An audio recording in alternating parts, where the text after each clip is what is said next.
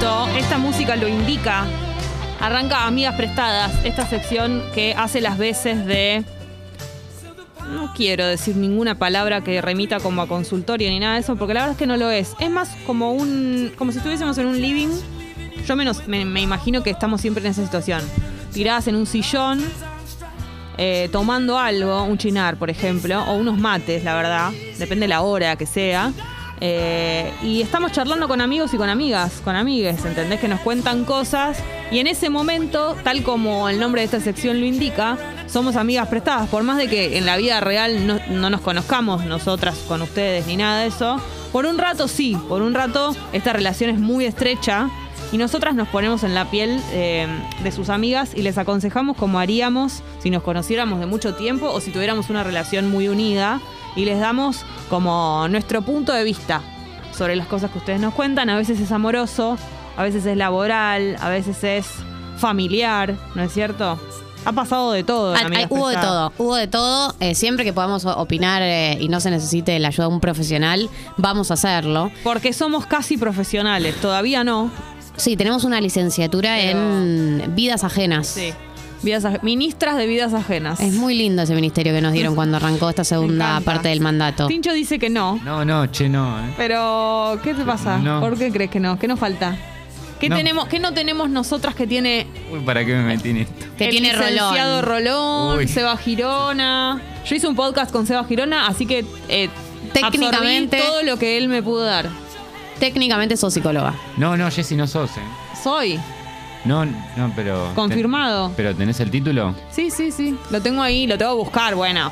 Además, viste que Además, el título pa- siempre está en trámite, nunca se termina de tramitar. Pero hace siempre falta la burocracia. Hace falta que yo les recuerde. porque Ustedes me quieren hacer hablar mucho a mí y, re- y hablar de cosas que ya dije, pero yo tengo eh, el CBC de psicología, chicos, y esto es verdad. Sí, eso es Pero 100% con el CBC, verdad. Jessy, no, no sos Lo psicóloga. hice en Paseo Colón.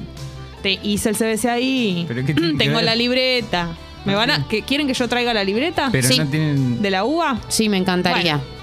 Porque la verdad que ustedes pare... ¿Vieron que todos los psicólogos tienen los, los títulos colgados? Sí. Yo voy a colgar acá en el estudio de Congo mi libreta del CBC de Sería- psicología. Y listo. Y nunca más nadie te va a cuestionar, Jessy. Y porque así- Para que se acaben las críticas sin sustento. Así hay que tratarlos. Hay que, tra- hay que tratar, eh, traer acá eh, sobre la carta a la mesa. Sobre las cartas en la mesa, amiga. ¿Entendés? Hablando de amigas, App amigas de Congo. prestadas, pueden mandar sus mensajes a la aplicación de Congo. Voy a empezar con el primer mensaje que lo mandó a las 8.06, por lo tanto, entendemos que esta persona realmente quiere que opinemos. Sí.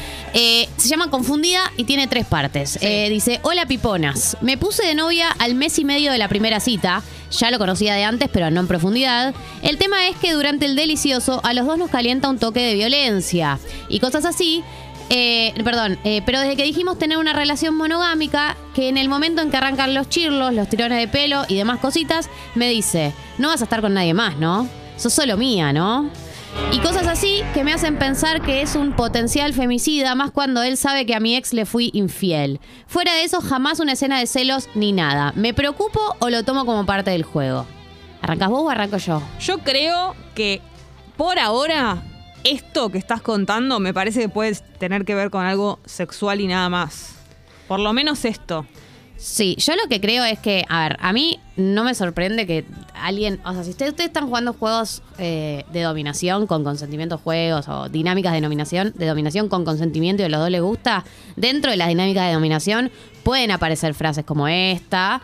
Eh, yo creo que eh, las famosas red flags de las que hablan en Twitter es qué es lo que pasa en tu vida cotidiana por fuera de este momento sexual. Igual puede pasar que aunque vos te gusten las dinámicas de dominación o la, la violencia, entre comillas, en el, en el sexo, eh, no te sean cómodos estos comentarios igual, digo, como que te cope todo el resto, pero no te cope que te diga eso. Y en ese caso, eh, se, lo puedes decir eh, y se puede hablar. Como que siempre terminamos medio en el mismo consejo, como que se hable, pero lo que yo digo es, si no te sienta cómodo el comentario ahora, para mí que dentro del, del espacio de un sexo que incluye dominación y dinámicas de dominación, aparezcan comentarios o frases de dominación, no, no me parece en sí mismo una red flag, sí.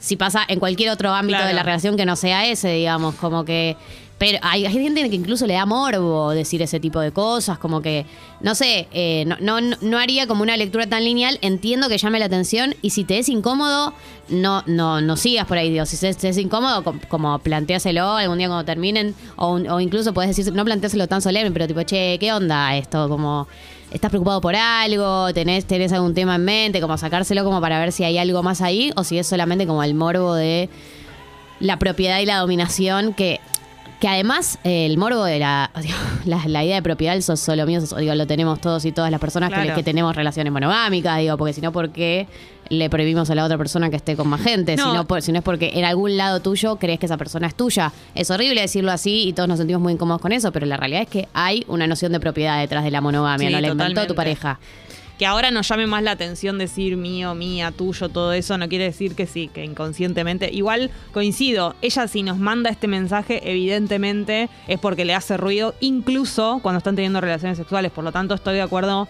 en, en hablarlo por fuera del momento sexual, más allá de que por ahora, en términos de- del, del- del acto sexual propiamente dicho, para mí no habría de qué preocuparse. Ahora, ya te está haciendo ruido, por lo tanto, háblalo igual. Más allá de que no pase nada, digo, como es un tema de conversación que no está, no está de más si lo tenés. No, eso, y también eso, preguntarle, o sea, te, te estás, estás sintiendo celos por algo, estás eh, inseguro por algo, porque me tiraste este- estos comentarios más de una vez mientras Claro. cogíamos y quería ver si había algo para hablar, pero sí, me fijaría mucho más en todo lo que es la relación en la diaria.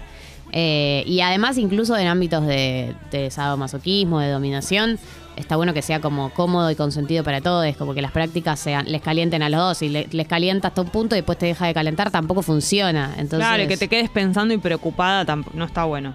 Eh, amigas Help, firma eh, esta persona, dice, y hace una pregunta que parece una pavada, pero la considero bastante clave. Mañana tengo una cita con uno que me gusta hace bastante y siempre tuvo novia, pero se separó. Me escribió al toque para vernos y quedamos para, para mañana, pero me vino ayer. ¿Cuándo se le avisa la situación? Yo eh, lo que pienso es que depende qué busques en la cita, porque si buscas una cita tipo que sea cita y, ver cómo la pasan y qué sé yo, puedes ir y no, no necesariamente avisar porque no sabes si eso va a terminar en sexo. Si vos decís, che, nos estamos juntando a coger, yo por ahí ni se lo diría, le pospondría la salida, le diría como no puedo y lo, incluso lo re- reformularía la fecha a una fecha fija, pero... O incluso puedes decir no puedo porque estoy indispuesto. Bueno, no sé, eso no, porque para mí No, es poner no, todo no. demasiado sobre la mesa. Pero puedes posponerle la salida hasta dentro de siete días que no estés indispuesta y ya. Igual no me parece mala la de. Bueno, claro.